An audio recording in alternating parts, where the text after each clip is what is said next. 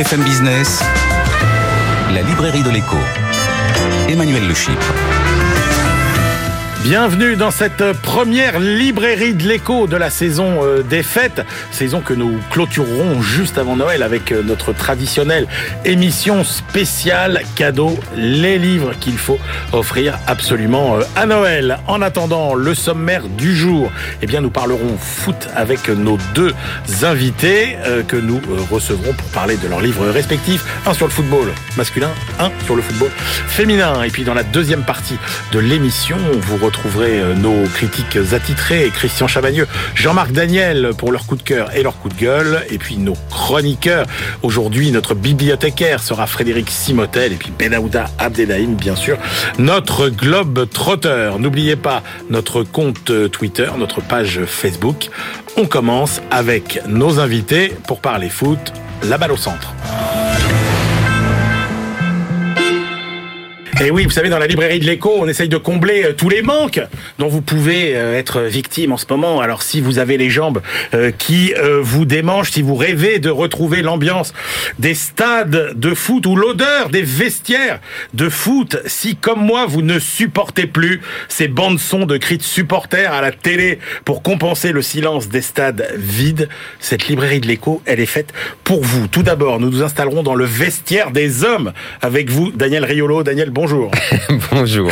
Avec vous, on va s'interroger sur la santé financière du football français, son organisation et son avenir. Daniel, vous êtes journaliste, vous êtes euh, pilier de l'after, évidemment, sur RMC, vous êtes essayiste, euh, et vous êtes toujours battu, vous, pour parler du foot, autrement que en parlant euh, de score, de tactique et de statistiques.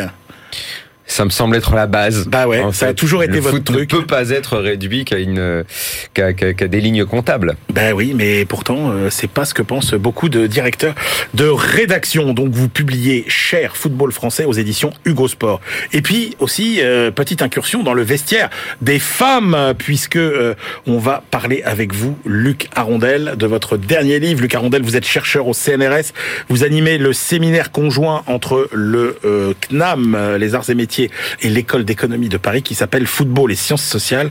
Et vous publiez avec Richard Duhautois Football. Non, vous pouvez pas Football et sciences sociales. Euh, ça, c'est le nom de votre séminaire. Vous publiez, vous publiez, où je l'ai mis votre livre. Ah bah voilà, comme les garçons, l'économie du football au féminin. C'est aux éditions du CEPREMA. Vous savez, la formidable collection de livres du CEPREMAP euh, rue d'Ulm. Allez, bah, je commence avec vous, euh, Daniel Riolo.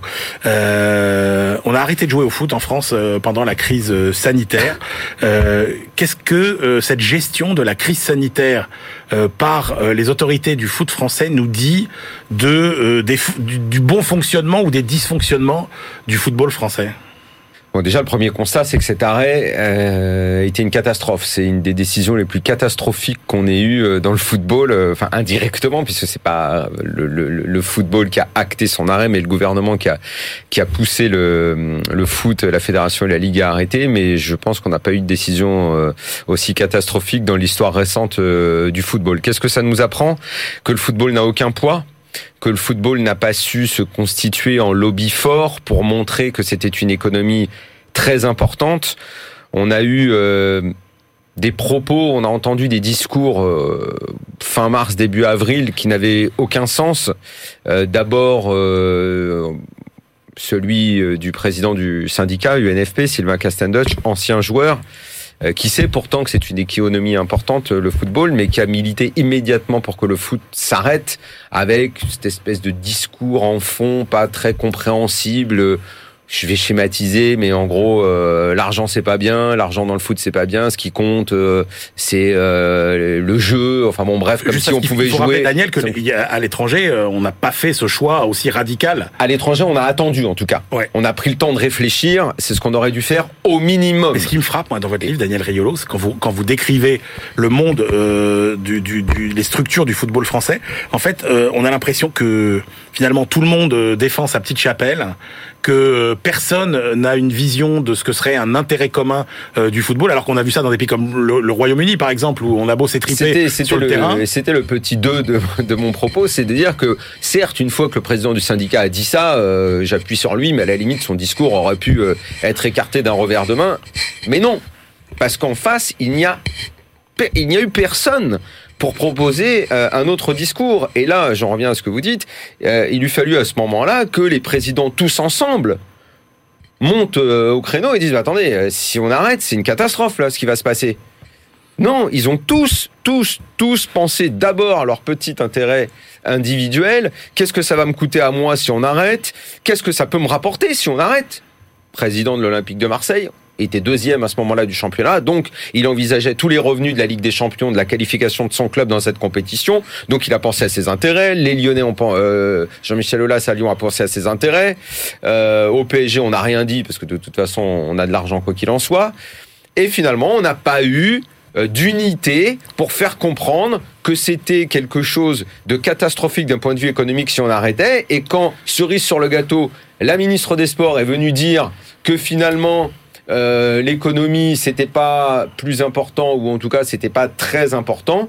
Euh, je me souviens du lendemain des articles dans l'équipe qui ont dit euh, Luc, c'est quoi l'économie du football? 9, euh, 450 millions, ça représente combien? L'économie du football quand Roxana Maracineanu dit que c'est pas très important La, Ligue, la- la Ligue 1, c'est 2 milliards d'euros. Voilà.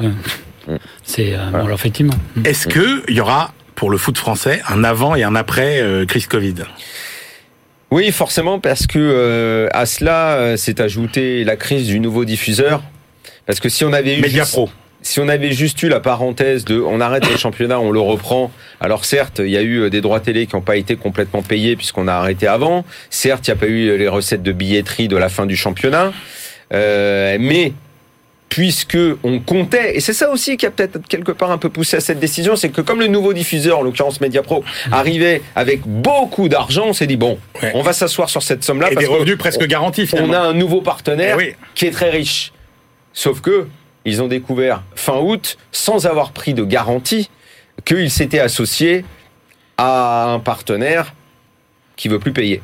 En l'occurrence, Mediapro, qui s'était engagé euh, quasiment à hauteur de 800 millions, puisque euh, Canal devait en mettre 300. Et bref, qu'au total, on avait dépassé le milliard. Parce que le milliard, le milliard, le milliard, c'est ce qui a obsédé le foot français. Ils se sont tous tapés dans le dos en pensant que ce milliard allait arriver. Canal était d'accord pour payer. Eux ont payé.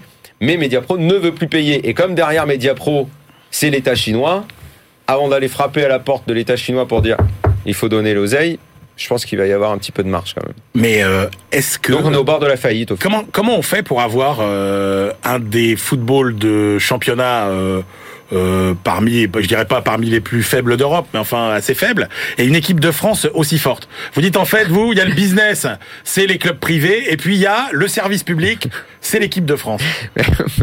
sauf que, alors si on continue avec cette image, sauf que les fonctionnaires, en l'occurrence les joueurs de l'équipe de France, euh, jouent à l'étranger. Ouais, ils jouent quasiment tous. Et euh, comme en, comme en 98, quand les Bleus ont été champions du monde, les joueurs avaient appris l'exigence, le haut niveau, la performance euh, dans les entreprises étrangères, puisqu'on est dans la librairie de l'écho, employant des termes économiques, en l'occurrence les clubs étrangers. Et là, c'est pareil, si vous prenez euh, Griezmann, Pogba, ceux qui ont été les hommes forts de 2018, euh, et même Deschamps, le football, la performance, le haut niveau, ils l'ont tous appris à l'étranger. Alors quand même, euh, il y a, moi, moi, je vois une lueur d'espoir et vous avez une réflexion qui, qui, qui m'a frappé dans votre livre.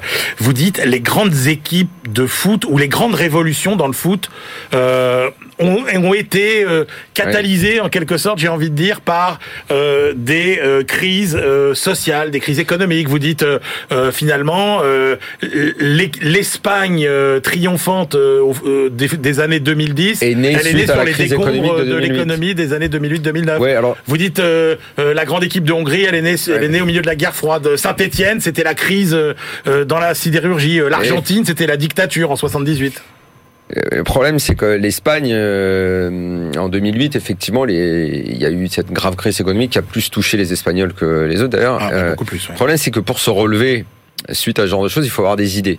Et il faut, faut le vouloir, il faut une Alors, volonté commune. Et je ne crois pas, c'est pour ça que je suis pas tellement d'accord avec la lueur d'espoir, parce que moi je ne l'ai pas, la lueur d'espoir, parce que euh, aujourd'hui le modèle économique des clubs est tellement euh, basé euh, sur euh, le duo euh, droit télé et vente de joueurs euh, que je ne vois pas comment ils peuvent s'inventer un nouveau modèle.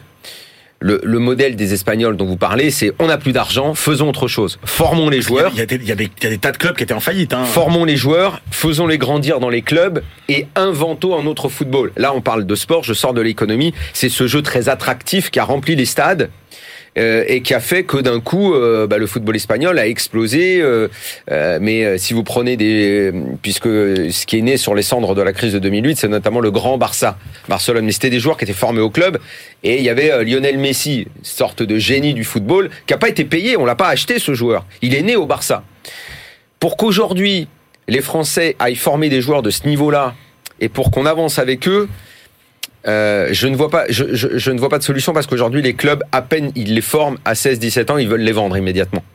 Le pilier droit télé s'est effondré, il reste la formation, sauf que nous on les vend trop vite. Si on les vend pas, les clubs ne vivent pas. Donc je la vois pas la lueur d'espoir. Parce que, ce... Parce que je cite, je cite les chiffres hein, que vous avez dans, dans votre livre. Euh, modèle du foot français, c'est euh, 36% euh, de droits télé, c'est 25% la vente des joueurs, 16% le sponsoring et la pub et 8% la billetterie. Alors vous dites bien, euh, faut changer de modèle, mais euh, oui, les solutions, personne n'a d'idée en fait. Mais, non, mais parce qu'en plus, là, certains clubs, ils, après, il faut détailler l'intérieur de ce chiffre qui concerne tous les clubs, c'est que il y a beaucoup de clubs qui se sont tournés euh, vers des investisseurs étrangers, des fonds de pension. Ce sont pas des gens qui viennent pour la performance sportive. Ils ont juste compris, euh, suite à 2018, on leur a vendu l'idée de la Ligue des talents, ce slogan marketing, qu'en gros, les talents étaient sur le territoire français. Les joueurs Ok, très bien, il y a énormément de joueurs, le réservoir de joueurs est très grand. Euh, sauf qu'ils n'évoluent pas en Ligue 1, ils ne progressent pas, ils ne deviennent pas performants dans notre championnat. Ils sont immédiatement vendus dès qu'ils ont 17 ans. Donc on les prend, on, on, on, on va dire, si c'est un produit, on le fabrique et on le vend immédiatement. Mais est-ce que ça change pas parce qu'on n'a pas d'idée ou est-ce que ça ne change pas parce qu'il y a des gens pas, qui ont intérêt pas. à ce que ça ne change pas? Ben, En plus, en plus, euh, la, la, les, les, gens dont je parle, qui sont à Bordeaux, à Marseille, euh, sont pas, sont pas des gens qui connaissent le football. Eux, ils sont venus avec l'idée qu'il suffisait de mettre un formateur, de faire grandir euh, trois, quatre joueurs comme on fait pousser une orange, et puis après, euh, on, on, vend l'orange, et puis c'est, c'est, ailleurs qu'on va presser le jus. Lucas Rondel, avant de passer au football féminin, oui. est-ce qu'on est vraiment au bout d'un modèle euh, Et est-ce que le, le, modèle du football français est bien plus fragile que dans d'autres pays, ou est-ce que finalement c'est une, on pourrait dire la même chose pour beaucoup d'autres pays? Bah, c'est un peu général. Non, non, si on, on prend le, le, football au niveau européen, dans le Big Five, c'est euh, ce qu'on peut dire, c'est qu'il y a quand même certains championnats où ils ont diversifié un petit peu leurs leur, leur revenus, notamment en Angleterre. Effectivement, là, il y a des, il y a des gros droits télé, mais effectivement, ce qu'on voit, c'est que la forte croissance, euh, il y a une forte croissance du sponsoring, par exemple, mais surtout pour les gros clubs. Donc, effectivement, quand on voit les gros clubs européens, euh, eh bien, c'est à peu près un tiers de droits télé, un tiers de billetterie et un tiers de, un tiers de, de, de revenus commerciaux. Donc, effectivement, euh, dans, dans, dans ce cas-là, c'est quand même plus, plus durable, on va dire. Mais sinon, de toute façon, actuellement, depuis un certain nombre de, si on regarde depuis les, on va dire depuis les 30 dernières années, de toute façon, le, le, le, le football, la, croissance du football s'explique essentiellement par l'augmentation des droits télé un peu partout en Europe et aussi l'arrivée un petit peu des milliardaires, des, des milliardaires et des États. C'est ça. Et, et d'une certaine manière, c'est difficile d'envisager euh, la réforme du, euh, du, du, modèle économique du football, parce que c'est vrai que c'est une, une, économie, on peut dire c'est une économie, une sorte de rente, effectivement. Ça marche un petit peu comme ça. Donc, effectivement, il y a beaucoup de gens qui parlent d'une bulle qui va éclater. Moi, j'y crois pas du tout. Simplement, c'est de dire, finalement, d'un côté, vous avez des recettes qui sont, qui sont pas très diversifiées, qui expliquent finalement la croissance du, du, football. Donc, s'il y a pas, s'il y, y a des problèmes du, du, au niveau de du côté de ces recettes, il va y avoir un problème au niveau, de, au niveau, au niveau du financement du football. Alors, dans cet univers-là, là, Lucas Rondel, euh, euh, comment est-ce qu'on positionne le football féminin? Euh, Est-ce que c'est une niche Est-ce que c'est, je sais pas, une planche de salut, une diversification du, du, de, de l'univers du football et du business du football? Alors là, là, on est dans un monde complètement différent. C'est-à-dire que si vous si vous comparez l'économie du football masculin du, du football féminin, on est dans, de l'ordre de 1 à 100. C'est-à-dire que vous avez 2 milliards d'un côté en France, ouais. 2 milliards d'un côté, de, de, de enfin oui 2 milliards et, et 20 millions d'autre côté. Au niveau de la l'élite du football féminin, c'est 20 millions à peu près. Au niveau de l'élite du football masculin, c'est 2 milliards. Et qui oui, sont on est concentrés dans, deux clubs. Et qui sont concentrés dans deux clubs. C'est-à-dire si on regarde les derniers, les derniers les budgets, c'est grosso modo, vous avez sur les 20 millions, il y a à peu près 15 millions qui concernent le PSG et l'Olympique Lyonnais. Donc ce qui explique aussi les 14-0 euh, du club, etc. Puisqu'effectivement, on pas dire les, les, les résultats ne sont pas indépendants. Pour, pourquoi, c'est euh, pourquoi le football féminin, par exemple, est aussi populaire euh, dans un pays comme les États-Unis? Alors il faut parce que c'est un peu ce qu'on montre dans le bouquin. Il faut relativiser un peu ce message, parce que ça, c'est un, message qui est véhiculé, qui a été véhiculé, etc., en disant, bah oui, c'est vrai que le, les États-Unis, c'est le paradis du, du foot féminin. Ouais. Euh, faut se calmer un petit peu, puisque d'un côté, si on regarde, si on compare le foot, le soccer, on va dire, le soccer masculin aux États-Unis, le soccer féminin, le soccer masculin aux États-Unis, il est pas, il est pas si impopulaire que ça. Si vous allez dans les stades, c'est à peu près la- la- l'affluence dans les stades, c'est à peu près l'équivalent de la Ligue 1 en France, et euh, comparativement au foot féminin où vous avez 6 à 6 à 8 000 personnes dans les stades. Donc vous voyez, c'est beaucoup mieux qu'en Europe, mais c'est pas non plus euh, pas non plus extraordinaire. Si vous regardez, si vous regardez les budgets des franchises américaines masculines, c'est à peu près on va dire 35 millions d'euros euh, de, de, de dollars pardon euh, en moyenne. Euh, c'est on n'a pas les chiffres pour les franchises féminines, mais c'est c'est c'est- ça, ça doit être 2 3 millions de dollars. C'est c'est pas c'est pas plus que ça. Mais- Et, autre- et voilà et donc vous avez vous avez 9 franchises féminines, vous en avez 26 masculines. Donc bon, il faut, Oui, il faut sauf un que petit peu vous voyez, vous voyez bien Claire Dutemps qui est toujours aux comparaisons euh, euh, homme-femme euh, et, et, et- et où on se met à faire comme dans les entreprises, c'est-à-dire qu'on se met à dire ah bah oui mais pourquoi euh, les footballeuses gagnent pas la même Oui. chose que, que les footballeurs? Vous euh, en Bah, tant qu'elle rapporte moins. bah voilà, en Bien tant- sûr. vous en tant qu'économiste, vous dites en fait c'est deux marchés qui n'ont strictement rien à voir. Il n'y a Ça pas de concurrence entre les deux. Non, non. Vous, vous prenez les droits télé, les droits télé féminins, c'est un million, c'est un million deux, un million, un million deux par an. Donc euh, bon, on est, on est loin du milliard comme- dont on a parlé tout à l'heure. Ah Donc oui. après, ce qui marche effectivement le foot féminin, est-ce que euh, euh, au niveau de la comparaison, c'est sur les équipes nationales? Effectivement, là, il y a un public, il y a, a, a, a- c'est, relativement suivi, etc. Mais c'est vrai du, côté de- des clubs, là, on n'est pas du tout dans le même dans le même univers, quoi. Et euh, pas du tout dans le même univers. Et vous voyez ça comment la, la...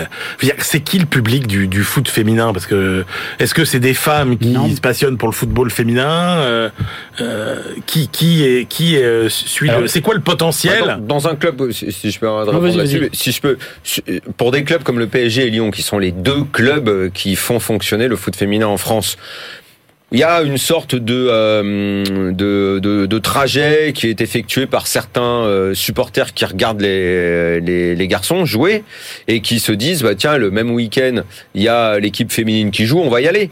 Donc on va dire que s'il y a 10 euh, qui vont euh, au foot euh, masculin Ouais. il peut y en avoir euh, sur ces 10 deux potes qui se disent bah tiens on va voir les filles aussi parce que c'est le même club donc il y a une sorte de culture club Ouais. qui se met en place et où un certain nombre finalement vont, vont, vont regarder les deux il n'y a pas genre de public euh, genre c'est c'est c'est des filles qui disent on va voir que les filles parce que les filles vont voir les mecs les mecs vont voir les filles Ouais. c'est assez euh, c'est il y a il y y a des passerelles à Lyon euh, quand euh, les filles jouent en Coupe d'Europe il y a du monde euh, qui euh, qui y va au stade c'est c'est les mêmes qui vont voir euh, l'équipe masculine quand elle joue en Coupe d'Europe. Donc il y a une sorte de passage dans un club omni euh, club omnisport euh, avec les filles, les garçons et les, gens passent comme ça euh, d'un- stade à l'autre. Il y a aucun problème. Est-ce que, le modèle, que le d'avenir du foot féminin, c'est euh, le foot masculin en, en, en plus petit?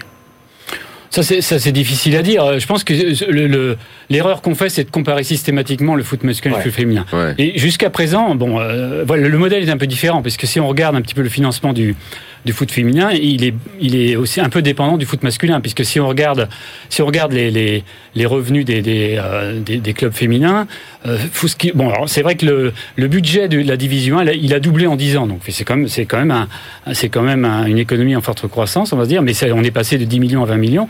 Mais euh, ce qu'on ce qu'on regarde souvent, c'est que, vous voyez, je, je disais tout à l'heure, c'était le rapport de 1 à 100 entre le, foot, le budget de la division 1 et de la Ligue 1, mais si on regarde les salaires, c'est le rapport est de 1 à 60. Donc ce qui fait que il y a, une, partie du foot féminin, c'est le foot masculin, et notamment, euh, comme tu disais tout à l'heure, c'est les, cl- les, les clubs féminins qui sont adossés au club masculin. En général, il y a, une, redistri- une, une redistribution. Daniel Riolo disait tout à l'heure, euh, euh, il n'y a pas de réflexion au moins qui s'organise pour essayer de, bâtir un modèle plus plus durable peut-être puisqu'on voit bien que le modèle actuel est, va dans le mur. Ce serait quoi les pistes de réflexion? Pour le foot féminin Non non globalement pour le, le- les deux le foot Ah, masculin. mais les pistes de réflexion euh, pour l'évolution du football, elle ne va pas être menée au niveau de la France. Elle est en train d'être menée actuellement euh, au niveau au niveau européen. On risque d'assister prochainement à une refonte totale des compétitions parce que euh, du fait du modèle que décrivait Luc tout à l'heure et des et des disparités qu'il y a entre entre les clubs et dans les championnats entre euh, des, des clubs. Euh, euh, si on prend l'exemple de la France, vous avez trois clubs qui en gros servent à faire rentrer les droits télé. S'il n'y a pas le PSG, Lyon, Marseille, les droits télé, si tant est qu'ils soient payés, on va dire, vous n'avez pas un milliard, vous avez un tiers et encore, je sais même pas. Euh, les, les, les, petits clubs, on va dire qu'il y a 16 clubs, 15 clubs en France qui profitent des droits télé que font entrer les, euh, les, les, trois plus populaires, euh, qui ont la plus forte notoriété et qui font qu'on regarde les matchs à la télé. Le problème, c'est qu'après, il y a une distorsion de, de, concurrence dans le championnat. On sait à l'avance, en Allemagne, le Bayern gagne un peu tout le temps. Si c'est pas le Bayern, c'est un autre. En Espagne, c'est le Real et le Barça. En France, c'est le PSG qui gagne un petit peu tout le temps. Donc, les clubs pour augmenter leurs revenus et pour parer à la crise qui s'annonce et euh, à ce fameux mur qui a l'air sans arrêt de se, se, présenter devant l'économie du football, les gros clubs vont se réunir et dire on va plus jouer avec les petits, on va faire un grand ah championnat supranational. Ah oui, c'est possible ça. Ah, mais je pense qu'on est en train de prendre la direction de, de ça. Je vois pas comment. Espèce de ligue fermée comme ça. Peut-être pas fermée. Le modèle, vous savez, il y a trois jours, l'UEFA a dégainé un modèle de championnat qui ressemble, je sais pas, ils ont appelé ça championnat suisse, où en gros il y aurait, euh, les, les, modèles sont pas encore complètement définis, mais ça va de 24 à 32 équipes, une sorte de championnat supranational, parce que l'UEFA a entendu que les clubs se réunissaient et l'UEFA qui veut pas perdre euh, sa domination sur euh, sur le foot, euh, a dégainé un modèle pour pour leur dire ne partez pas, restez bien dans le giron de l'UEFA. On va vous proposer un championnat qui va augmenter les revenus parce que le but est, là. Oui, mais si c'est pour tuer le foot comme on a tué le tennis par exemple en massacrant la Coupe Davis ou des choses comme ça. Bah, on n'a pas vraiment tué le tennis et on n'a pas on tuera pas le foot. On va créer on va créer un championnat avec les on va dire grosso modo bah, comme la Ligue des Champions actuellement qui est quand même encore la compétition qui intéresse le plus les gens où on va réunir les trois, quatre plus grosses équipes de tous les championnats, je pense qu'on va relancer l'intérêt du football. Attention, l'intérêt du football, il est en perte. Il est, il est, il est, il est, en train de se réduire. Lucas Rondel, euh, justement, pour revenir euh, au, foot féminin, est-ce qu'on finalement, on, nous a fait un peu rêver avec la Coupe du Monde mmh. euh, en France en 2019, en nous disant ça y est, c'est l'année zéro du grand boom du, du, foot féminin. En fait, il n'en est pas resté grand-chose. Alors, faut, faut relativiser parce que c'est vrai que le, problème, il y a eu, il y a eu la crise du Covid, etc. Donc, une un, des objectifs, non, un, des objectifs de la fédération, c'était quand même d'augmenter, parce que je pense que le développement de foot féminin, ça passera par trois, trois phases. Hein. Il y a formation, professionnalisation et puis médiatisation. Après, bon, après, il y aura l'aspect effectivement, euh, l'aspect demande qui est beaucoup plus compliqué et qui risque d'être plus long. Donc, c'est vrai que l'aspect formation, je pense que la, la, fédération comptait sur la, la popularité de, de la Coupe du Monde pour augmenter le nombre de licenciés. L'objectif, c'était d'atteindre des 200 000 euh, licenciés. Je crois qu'ils y sont plus ou moins parvenus. Quoi. Donc je pense que là, vous parliez tout à l'heure du, du, du, succès du, du, soccer aux États-Unis. C'est, c'est, on peut l'expliquer demain. On n'a pas eu le temps de parler d'histoire, mais euh, parce que l'histoire de, le foot féminin, il a une longue histoire, contrairement à ce qu'on aurait pu penser. Il a connu différentes. Euh, ça n'a pas été un long feu tranquille, mais il a quand même connu une certaine popularité. Donc au, début du au début du XXe siècle, fin du XIXe. Ah oui, d'accord. Bien sûr. Le premier match de foot féminin, c'est en 1881. Ensuite, à la fin de l'époque victorienne, il y a eu euh, les British, euh, British Football Club. Donc, euh, donc, ah oui, donc quand on raconte en, France la fameuse histoire, le, les filles de Reims, etc. Non, non, non, non et après il y a eu, il y a eu ce qu'on appelle les munitionnettes, c'est-à-dire effectivement quand les pendant la, Première Guerre mondiale, quand les hommes étaient partis au front, c'est les, les femmes qui allaient, qui allaient travailler dans les usines de munitions, d'armement. Il y avait à peu près 2 millions de femmes qui allaient, et donc ils ont donc qui travaillaient 65 heures par jour, qui ont créé effectivement, c'est à ce moment-là qu'ils ont créé le, des, des, des, équipes de foot parce qu'il n'y avait plus d'hommes. Donc ils ont organisé des matchs de charité. Ça a été assez populaire. Par exemple, le, le record d'affluence du foot féminin, ça a été un jour du Boxing Day en 1920 par les Dick Care Ladies euh, et qui, qui étaient les missions. Donc ça, ça, une, ça une, alors après ça c'est ça c'est l'intérêt a, beaucoup baissé puisqu'il y a eu pour différentes raisons il y a eu il y a eu des interdictions de terrain etc etc. Et donc comme vous citiez les joueuses de Reims, effectivement c'est le foot féminin réapparu à la fin des années 60 notamment euh, à partir du des filles de Reims. C'est là que les, les fédérations ont intégré le football féminin dans, leur, dans, leur, dans, les structures. C'est là qu'ont été créées aussi les compétitions internationales, etc. Et ben voilà, merci messieurs pour cette euh, plongée dans l'univers du foot euh, masculin et féminin.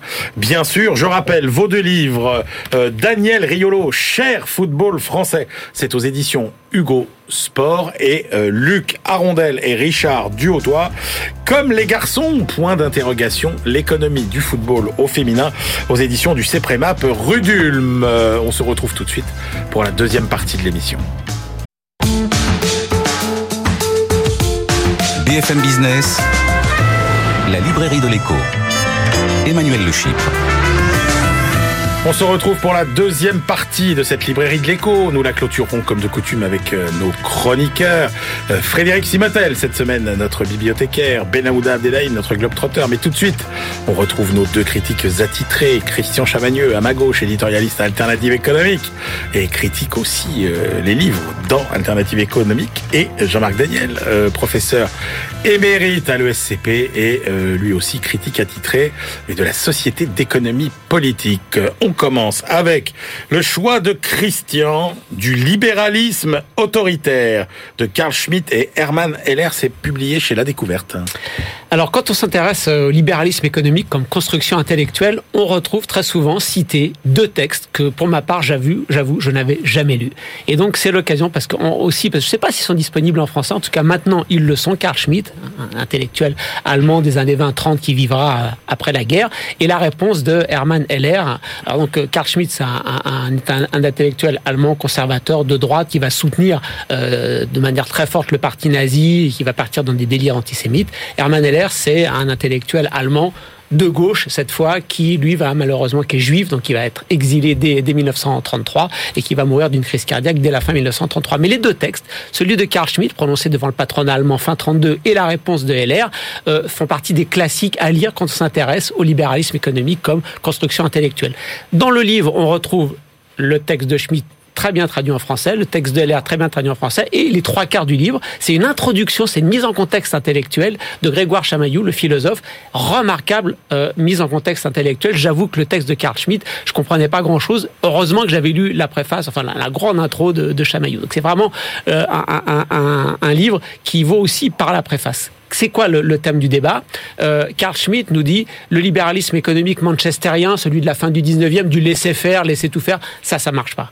Euh, si vous voulez un vrai, il s'adresse au patronat allemand. Si vous voulez un vrai libéralisme économique, il faut que vous ayez un État fort, un État qui soit répressif, répressif contre qui Contre les gens qui font que il y a une étatisation de la société parce qu'il y a eu euh, euh, une socialisation de l'État. Ça veut dire quoi? Ça veut dire qu'à cause de la démocratie, la démocratie, ça permet aux ouvriers, aux salariés de demander de l'État-providence. Donc l'État est obligé de donner de l'État-providence et de s'occuper de tout, du logement, de l'école, de tout ce que vous voulez. Alors qu'il devrait s'occuper de deux choses, l'armée et euh, faire taire ceux qui réclament des choses. Et si vous, grand patron, vous voulez pas avoir de règles sur le monde du travail, de règles de protection sociale, tout ça, il faut que vous acceptiez qu'il y a un État qui sorte de l'économie, mais qui soit très présent, très fort pour, euh, pour, pour le reste. Et donc, la réponse de Herman Heller, ça va être de dire ce que vous voulez, c'est un libéralisme autoritaire. Et Chamaillou nous met tout ça en contexte, dans le contexte de la fin des années 30. Euh, il montre bien que cette euh, surcroissance de l'État-providence que décrit euh, Carl Schmitt n'est pas du tout présent. En fait, qu'il y a déjà une remise en cause de l'État-providence et que ce que fait Schmitt, c'est donner des arguments politiques à ceux qui vont soutenir le parti nazi dont il sait qu'ils sont, qui va être beaucoup plus fort. Il nous dit, il nous explique comment après l'idée va continuer. Euh, euh Friedrich Hayek va passer cette idée en anglais chez, euh, chez les anglo-saxons. Ça explique en partie pourquoi, face au, au, Chili de Pinochet, il va dire que le Chili de Pinochet, c'est très bien de supprimer temporairement la démocratie parce que ça permet de mettre un vrai libéralisme économique. On a vraiment l'idée du lien, enfin de l'économie politique du libéralisme économique, avec encore une fois la mise en contexte superbe, vraiment un texte assez long de Grégoire Chamaillou, le texte de Schmitt, pas très clair, pardon, que je trouve pas très clair, et celui d'Hermann Heller, plus court et qui est vraiment, qui est vraiment limpide. On a enfin ces textes en français. Jean-Marc Daniel, qu'est-ce qui a été clair, qu'est-ce qui a été moins clair? Euh, Oui, j'ai pas vu exactement la même chose. D'abord, la préface de Grégoire Chamaillou, je l'ai trouvée assez tendancieuse. Quand il parle de Hayek, il dit, il ose dire, à chaque fois, il s'indigne chaque fois qu'il cite euh, Hayek. Euh, en faut dire qu'il y a de quoi. Hein. Mais non, je suis assez d'accord avec ce que raconte Hayek. Et en, revanche, effectivement, le texte de Carl Schmitt, je m'attendais à ce que ce soit plus clair, parce qu'effectivement, comme le dit Christian, c'est un texte qui est souvent mis en avant, mais qui est assez confus, euh, dans lequel il y a tout un tas de composantes qui sont liées à euh, une réorganisation du pouvoir en Allemagne entre la Prusse et, mm. et le Reich, et avec euh, une démission forcée du du gouvernement euh, prussien imposé par l'État central allemand. Donc c'est le coup de Prusse de juillet 1932. On perd beaucoup de temps avec ça. Euh, Christian euh, Grégoire pardon, Chamaillou nous explique un peu les tenants et les aboutissants de cette affaire. Mais euh, bon, franchement, c'est quand même un événement qui désormais est un peu loin derrière nous. C'est vrai que la réponse de, est, est, plus intéressante, plus structurée. Ce que dit bien quand même euh, Carl Schmitt, c'est que la, cette tendance de l'État à se mêler de tout, c'est une preuve. Euh, d'abord, c'est une preuve de faiblesse. Il est soumis à des lobbies qui l'obligent à se mêler de tout. C'est pas naturel dans l'État. Mmh. Et une des raisons pour lesquelles il est aussi faible, c'est parce que euh, il est entre les mains de cinq partis politiques qui n'arrivent pas à, se mettre d'accord et, qui détournent la démocratie en ce sens que, euh, dit-il à un moment donné, on choisit pas ses députés, c'est les partis qui choisissent les députés. Vous n'avez pas le choix sur les hommes que vous allez désigner. Le parti vous dit, si vous voulez voter pour nous, il faut voter pour machin, machin, machin et machin. Et donc en réalité, ces gens qui sont supposés vous représenter représentent des groupes, les partis politiques, qui ont détourné et accaparé l'État. Et donc euh, cette idée que euh, un État soi-disant fort est en réalité un État faible qui, qui, qui, se répand du fait de sa faiblesse. J'ai trouvé ça assez intéressant. Alors après, je trouve encore une fois que euh, c'est quand même assez daté comme euh, raisonnement. C'est assez daté euh, à la fois par rapport aux années 30 qui ne sont pas exactement ce que nous vivons et par rapport à la situation de l'Allemagne. C'est quand même très très connoté. Et là aussi, il y a tout un passage sur la réforme de l'article 48 de la Constitution de la République de Weimar bon, je veux dire, je, ça me passionne pas de savoir s'il fallait réformer ou pas. Ouais. Donc, euh, comme le dit Christian, ces deux textes qu'on cite toujours, mais comme tout dans ces cas-là, quand on va voir les textes enfin, en même temps, on est un peu surpris, voire déçu de la façon. Aujourd'hui, il n'y a pas de libéralisme économique autoritaire, Jean-Marc. Non. D'accord. Okay. il y a un libéralisme économique et il n'est pas particulièrement autoritaire. Et, et, et, et le libéralisme économique, c'est pas Pinochet, contrairement à ce qu'on voudrait nous bon. faire croire. Enfin, de toute façon, il y a tellement de livres dont les gens parlent sans les avoir lus. Au moins les, là, parmi les classiques. Oui, absolument. Voilà, c'est pour ça que, que, je... au moins, ça fait partie. Oui, de, oui, je, je, trouve que c'est une utile de dire, Exactement. écoutez, vous en parlez tout le temps, voilà absolument. ce qu'il y a dedans. Voilà, voilà, On est absolument. Jean-Marc Daniel, votre choix cette semaine, un caillou dans la chaussure, le livre de Nathalie Rastoin et Batoul Assoun aux éditions de l'Observatoire. Alors je vous le dis franchement, Jean-Marc, on croule sous les livres. Voilà, l'humain au cœur de l'entreprise. On en, on en, reçoit des batteries de livres. Donc j'espère que vous avez des bonnes raisons pour avoir choisi celui-là. Absolument, parce que l'humain en question n'est pas celui qu'il y a dans les autres livres. Dans ah. les autres livres, en général, ah. on commence par dire, voilà. vous savez, euh, il faut surtout se souvenir qu'on doit s'aimer, que ouais. l'homme est au centre de tout, que euh, l'économie c'est rien par rapport à cette relation humaine. Là, pas du tout, pas du tout. Les, les, les deux auteurs, elles euh, disent, écoutez, le caillou dans la chaussure, c'est l'homme par rapport aux réformes, aux transformations aux changements que les entreprises vont mettre en œuvre, ou sont appelées à mettre en œuvre.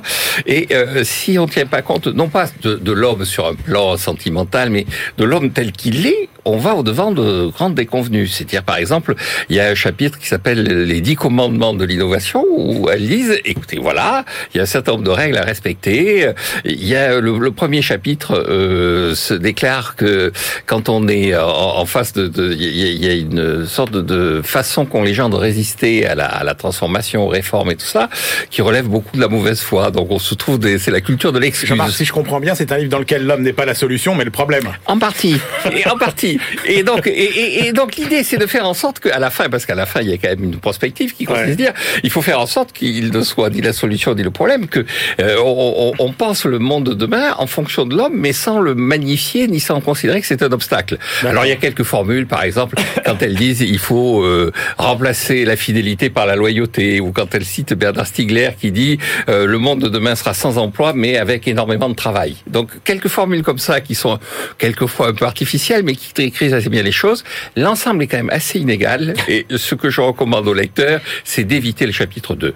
Parce que là, là, là, franchement, il y a une vision de l'homo economicus ah. qui est, euh, euh, enfin, qui c'est pas vraiment est personnel oui, assez personnel et donc qui est pas très pertinente par rapport à bon. le... mais les autres chapitres et en particulier je trouve que ces dix commandements de l'innovation sont assez bien vus. Bon ben voilà le livre vaut au moins pour les dix commandements de l'innovation. Christian Chavagneux. Bon c'est un livre de consultant comme on en lit depuis 40 ans des livres de consultants qui commencent toujours sur le même modèle. J'ai une mauvaise nouvelle et une bonne nouvelle. La mauvaise nouvelle c'est que comme l'a dit Jean-Marc dans les entreprises souvent il faut faire des changements. Mais il y a plein de gens qui bloquent les changements. Et d'ailleurs je vous propose propose ma typologie des changements. Euh, mais la bonne nouvelle, c'est qu'il y a des solutions. En fait, non, pardon, il n'y a pas des solutions, il y a une solution, c'est mon cabinet de consultant. Parce que quand même, dans tout, le, il y a quelque chose de très agaçant dans tout le livre, c'est que on a l'impression d'avoir d'être en face d'une politique marketing. D'habitude, c'est quatre pages sur papier glacé. Là, c'est un livre un peu plus long, mais là, notre cabinet a bien résolu. Là, notre cabinet a bien résolu. Et là, qu'est-ce qu'on a été bon, on a été magnifique. Donc, quand même, ce côté marketing tout le long du livre qui est un peu Il y a les agaçant. tarifs aussi à la fin. Malheureusement, il n'y a, y a- pas les tarifs. Par C'est pas aussi caricatural que ce vous qu'il dit, pourrez l'avoir pour pas cher, vous. Et après, donc, le livre suit deux voies. La voie traditionnelle des consultants, il faut mettre l'humain au cœur de tout. Une entreprise, c'est un collectif qui a une culture, blablabla. Bla, bla. Et puis, par contre, une autre voie qui est plus intéressante parce que c'est des cas concrets. Voilà le problème qui s'est posé et voilà comment on peut résoudre le problème. Et ça, c'est plutôt intéressant. Sur la première voie, sur mettre l'humain, etc., il y a des mots qui reviennent jamais de manière étonnante. Par exemple, syndicat, ou alors, bon, si on a peur des syndicats, représentants du personnel, tout simplement, donner un petit peu plus de poids. Je vois les gros yeux de Jean-Marc. euh, donner un petit peu plus de poids aux syndicats dans les conseils d'administration. Peut-être que ça, ça permet de faire un collectif et d'avoir euh, des patrons et des salariés qui sont mieux ensemble et qui peuvent euh, faire avancer le changement. Mais ça, ce sont des mots qui n'existent pas. Et puis sur les cas concrets, eh bien, c'est toujours le leader qui a raison. C'est en anglais, on dit toujours the boss is always right. Et là, c'est pas Peut-être que le patron, il se trompe de temps en temps, que les dirigeants se trompent de temps en temps quand ils veulent mettre en œuvre des changements. Mais là, non. Ce que proposent les deux consultants, c'est de dire le patron décide, il y a des gens qui vous bloquent, je vais vous débloquer les gens qui vous bloquent, comme ça vous pourrez faire vos changements. Et il y a toujours avec le nudge, parce que c'est beaucoup, euh, ça s'appuie beaucoup sur le nudge, vous savez, c'est un petit coup de coude. Si euh, vous ne Ouais. prenez pas la, la- la bonne direction, des- un peu d'in- d'incitation. Je vais, je vais trouver les incitations, Ah, les incitations qui vont faire que, voilà, que vous allez changer de comportement et tout va aller pour le mieux dans le meilleur des mondes. Et toujours avec le nudge, on a toujours une focale étroite, il manque toujours la focale large. Je vous donne un exemple. Adobe, par exemple. Adobe avait des problèmes, il y a un logiciel qui fonctionne pas, les gens appellent furieux en disant je veux résilier mon abonnement. Qu'a fait le consultant? Il a réparé le logiciel? Non, pas du tout. Il a dit aux gens qui répondaient au coup de fil comment faire pour que les gens ne résilient pas leur abonnement. Ils ont toujours un logiciel qui marche pas. Donc pour la, la boîte, c'est très bien. Pour le reste, c'est pas bien. A un dernier exemple. La SNCF, une gare à la SNCF française où il y a euh, où il y a un coin où les hommes les hommes vont se soulager parce que c'est un petit coin sombre. Donc ils arrivent à trouver une solution ingénieuse. On remplace ce petit coin par une petite, piste de course pour les gamins. En plus, on peint des gens qui regardent les gamins, ce qui fait que celui qui va quand même aller se soulager dans un truc qui va servir aux enfants, il y a quand même des gens qui le regardent, même si c'est faux, c'est une peinture. Bon, ça ne diminue pas à 0% les gens qui vont se soulager dans le petit coin, mais ce qu'on sait pas, ça, diminue quand même pas mal, mais ce qu'on sait pas, c'est est-ce que ces gens qui allaient se soulager dans ce petit coin, ils vont se soulager ailleurs dans la gare ou dans une petite rue autour de la gare. Toujours pareil avec le nudge, le fo- la focale sur on résout le problème d'un client, mais peut-être que on crée d'autres problèmes. Peut-être que c'est une ruse de consultant. Vous avez un problème, vous, ré- vous résolvez le truc, ça fait un problème pour une autre entreprise, vous allez euh, vendre votre consultance à la deuxième entreprise et vous, ne faites que repousser le caillou de la chaussure, euh, le, le problème vers les autres. Donc voilà, un, un livre de consultant, moi qui m'a pas beaucoup passionné, et très digne de ceux que vous connaissez, Emmanuel. Non, je, je vais juste ajouter une chose. Le Non, fait qu'il n'y ait pas les syndicats, ça m'a pas Ça- traumatisé. ça- ça- Oui, pas ça, je me doute, traumatisé. Oui, Ça explique même une des raisons de votre choix, certainement. Je vous connais, Jean-Marc. Allez, c'est l'heure de retrouver notre bibliothécaire, Frédéric Simotel, cette semaine, qui nous replonge en 1966. BFM Business, la librairie de l'écho. Les livres d'hier et de demain. Bonjour, Frédéric Simotel. Bonjour Emmanuel. C'est vous qui êtes de service aujourd'hui euh, dans notre euh, bibliothèque et c'est vous euh, qui allez nous faire remonter le temps. On se projette en 1966, Frédéric. Exactement, on va parler du barrage de la Rance. C'est un livre qui est, euh, alors, qui est paru en 2016, il est reparu encore en 2019 euh, parce qu'il a été épuisé. Barrage de la Rance, héritier des moulins à marée, précur- précurseur des énergies renouvelables. Alors ce qui est intéressant dans ce livre, c'est qu'on parle du barrage de la Rance. hein. On se souvient, euh, enfin on se souvient pour ceux qui vont dans cette région, c'est la, c'est la, la- le- ce barrage, il, re- il est au fond de la baie de Saint-Malo. Il relie, il est à l'entrée de l'estuaire de la Rance, hein, euh, qui remonte, et il est entre Saint-Malo et Dinard. Et c'est une usine marémotrice en fait. C'est pas un simple barrage. Donc dans les années 60, c'est un, un barrage qui a été construit donc pour produire de l'électricité, bien entendu. Et puis pas n'importe quelle électricité. Ils, a- ils assuraient un tiers de la de la de la consommation de toute le, de toute la, la, la Bretagne. Donc euh, cet ouvrage-là, c'est fait pour retracer un peu cette histoire. Mais alors ce qui est intéressant, Qui sont les auteurs euh, les, alors, les auteurs, c'est Christian,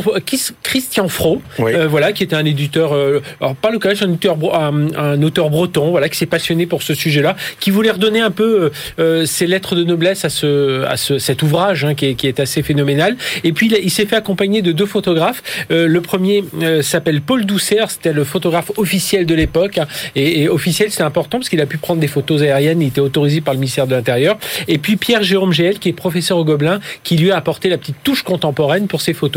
Et Alors pourquoi je parle de ce, de, de ce barrage? Pourquoi je trouve que ce livre est intéressant? C'est parce qu'on est dans les problèmes d'il y a 50 ans, puisque le 26 novembre, on fêtait les Exactement. 54 ans de ce barrage. On retrouve les mêmes problèmes qu'aujourd'hui. On a besoin de quoi aujourd'hui? Des grands projets fondateurs Ouais. C'était un grand projet fondateur. Des ingénieurs à la manœuvre C'était des ingénieurs à la manœuvre. Une électricité propre. Une électricité propre, énergie renouvelable, c'était une... le développement des territoires. On est en Bretagne. Le, le développement d'un pôle d'innovation, on est sur- enfin de, de- des innovations. Pression sur les coûts aussi. On est pression sur les coûts puisque le ministre de l'époque avait dit moi vous faites la même chose mais trois fois moins cher que ce que vous prévoyez, ce que vous imaginez le chantier gigantesque. Alors, sauf Frédéric que euh, c'est la première usine marémotrice, Mhm. mais en même temps, c'est pas tant que ça une révolution technologique. Non, parce que ça utilise la marée. En fait, ils ont installé dans ce, dans ce barrage 24 turbines alors qui font 500 tonnes. Et à chaque fois que la marée monte, descend, eh bien, on a un flux d'eau, c'est 15 000 mètres cubes seconde qui passe, c'est à une vitesse de 13 mètres seconde. Donc, ça entraîne une turbine C'est alternateur. Et surtout qu'on avait avant déjà les moulins à marée. et on avait les moulins à marée et ils se sont inspirés de ça. C'est ça qui est assez drôle, c'est qu'on a vécu ça comme une, une vraie euh, innovation technologique. Et en fait, il y avait une quinzaine, quand on remonte la Rance, alors ils sont à l'abandon aujourd'hui, mais il y avait une quinzaine de moulins à marée comme ça qui est ut- utilisés pour, euh, bah, pour faire tourner des roues, pour euh, voilà, euh, Ah ouais. pour les meuniers et, et différentes activités. Donc c'est vraiment, et, et je trouve que tout nous ramène aujourd'hui. Ça a été inauguré par le, le général de Gaulle, donc en le, le, le 26 novembre, donc euh, euh, 1966, bon, avec euh, tout, tout le gratin local. Et je trouve que c'est voilà, c'est l'occasion de se repencher sur ces sur ces chantiers-là, de vanter aussi nos ingénieurs. Vous savez qu'aujourd'hui, moi, je suis le premier à le, dé- à le défendre. Je trouve qu'on donne pas assez la parole aux ingénieurs aujourd'hui. On est trop, euh, euh, voilà, il y a les gens, les, les énarques et tout ça qui ont pris la parole, des juristes. Et les ingénieurs aujourd'hui, ben, on entend sur la 5G, sur les vaccins. C'est à eux qui font donner la parole. C'est eux qui ont la science, c'est eux qui ont tout ça. Et c'est assez intéressant de voir qu'à l'époque, ben, c'est un c'est un X-Pont. Alors euh, Jean-Marc serait là, un X-Pont qui a mené tout ça, un X-Mine qui a vraiment conçu euh, tout le projet, qui a mené tout ça. C'est un type assez incroyable. Ro- Roland Gibral, on passera son passé euh, Seconde Guerre mondiale, mais enfin c'est un polyglotte, euh, euh, un globe-trotteur. Il a été euh, il est docteur en droit, enfin un gars qui a, qui a un peu tout fait. Et c'est un centralien qui lui avait euh, maintenu, qui avait travaillé sur le projet. Donc on voit un vrai travail d'ingénieur. Et voilà pourquoi ce livre est intéressant. En plus, bon voilà, ça Eh nous ben, fait voilà. voyager un petit peu. En ce moment, on n'a pas le droit d'aller à plus d'un kilomètre. Et ben là, on part à 500 kilomètres. Le barrage de la Rance. Eh ben voilà. voilà, Aux éditions Bow Window pour ceux qui veulent aller jusqu'au bout et trouver cet ouvrage à offrir pour euh, Noël. Ben oui, absolument. Merci Frédéric euh, pour cette plongée dans le passé, mais euh, aux échos très modernes. Allez, c'est l'heure de prendre notre baluchon et de partir pour notre tour du monde hebdomadaire. BFM Business, la librairie de l'écho. Les livres d'ailleurs. Bonjour Benahouda Abdelhaim. Bonjour. Allez, on commence notre tour du monde hebdomadaire avec euh, le commerce entre l'Australie et la Chine. Un commerce asymétrique. Euh, la Chine a décidé d'appliquer des, des surtaxes euh, douanières anti-dumping sur le vin australien. Euh, c'est un coup dévastateur, dit, euh, disent les, les- les- dit le secteur en, en Australie. Une pièce de plus au dossier de, de cet antagonisme géopolitique croissant entre Pékin et Canberra. Et dans cette note publiée par un centre d'études stratégiques australien, un économiste de l'université de Sydney explique par le détail que son pays, en fait, n'a pas d'alternative au marché chinois. Un dirigeant de la coalition conservatrice au pouvoir euh, assurait au mois d'août que la dépendance euh, était réciproque, sauf que les éléments que l'on a ici amènent vraiment à, à en douter. David Uren a travaillé sur les données commerciales nationales du ministère des Affaires étrangères et du ministère du Commerce. 100% du nickel australien est acheté par la Chine, 95% du bois d'œuvre, 83% du minerai de fer, 77% de la laine, 47% des produits pharmaceutiques. Je ne vais pas vous faire toute la mais elle est impressionnante. Et euh, cet auteur montre aussi comment les recettes que représente la venue d'étudiants chinois ont atteint une telle ampleur, les flux sont tellement importants qu'aucune autre communauté ne peut maintenant les, remplacer. Et dans tous ces biens, dans tous ces services, parce qu'il faut aussi compter le tourisme, il n'y a à peu près que pour le minerai de fer où la Chine euh, ne pourrait pas aller chercher ailleurs, en Amérique du Sud ou en Afrique de l'Ouest, euh, une quantité suffisante de remplacement. Il y a quand même aussi le charbon destiné euh, aux aciéries chinoises et puis euh, le gaz naturel liquéfié pour lesquels l'Australie semble tenir un, atout euh, important, relatif en tout cas, dans les approvisionnements chinois. L'auteur cite les travaux de l'économiste américain d'origine allemande Albert Hirschman qui en 1979 expliquait comment la volonté d'infliger des privations s'avérait plus facilement quantifiable que la détermination politique à les subir. Eh bien, on reste un peu en Chine, Benahouda, avec alors cette euh, euh, cette affirmation, cette question euh, assez euh, peut-être presque à l'encontre de ce qu'on pouvait penser, euh, vers moins de Chine dans la reprise économique. En effet, pour les marchés émergents, c'est un travail du département de recherche euh, économique de l'assureur euh, allemand Allianz. Euh, la Chine a joué, euh, on le rappelle encore une fois, un rôle crucial dans la reprise des économies africaines et sud-américaines après la crise financière de 2008-2009. Ouais. Et euh, cette force motrice de la Chine, euh, après la crise pandémique, sera moindre pour une dizaine de pays euh, du Sud, évalués ici euh, précisément, comme l'Afrique du Sud, l'Éthiopie, euh, le Ghana, le Brésil ou bien l'Équateur. Euh, Les auteurs examinent pour cela trois canaux d'impact, la dette, euh, l'investissement et le commerce. Alors Pékin devrait se désengager progressivement du, du financement de la dette de, de ces États à faible ou moyen revenu dans un contexte de difficultés persistantes pour, euh, pour ces États à rembourser ce qu'ils doivent à Pékin. On le voit pour la RDC, la, la République démocratique du Congo, euh, la Zambie, l'Angola, l'Éthiopie, qui ne parviennent plus ou presque à régler leurs échéances euh, à la Chine. Euh, S'agissant de, de, de ces États étudiés ici, le déficit de financement chinois calculé devrait dès lors atteindre 47 milliards de dollars d'ici à 2025.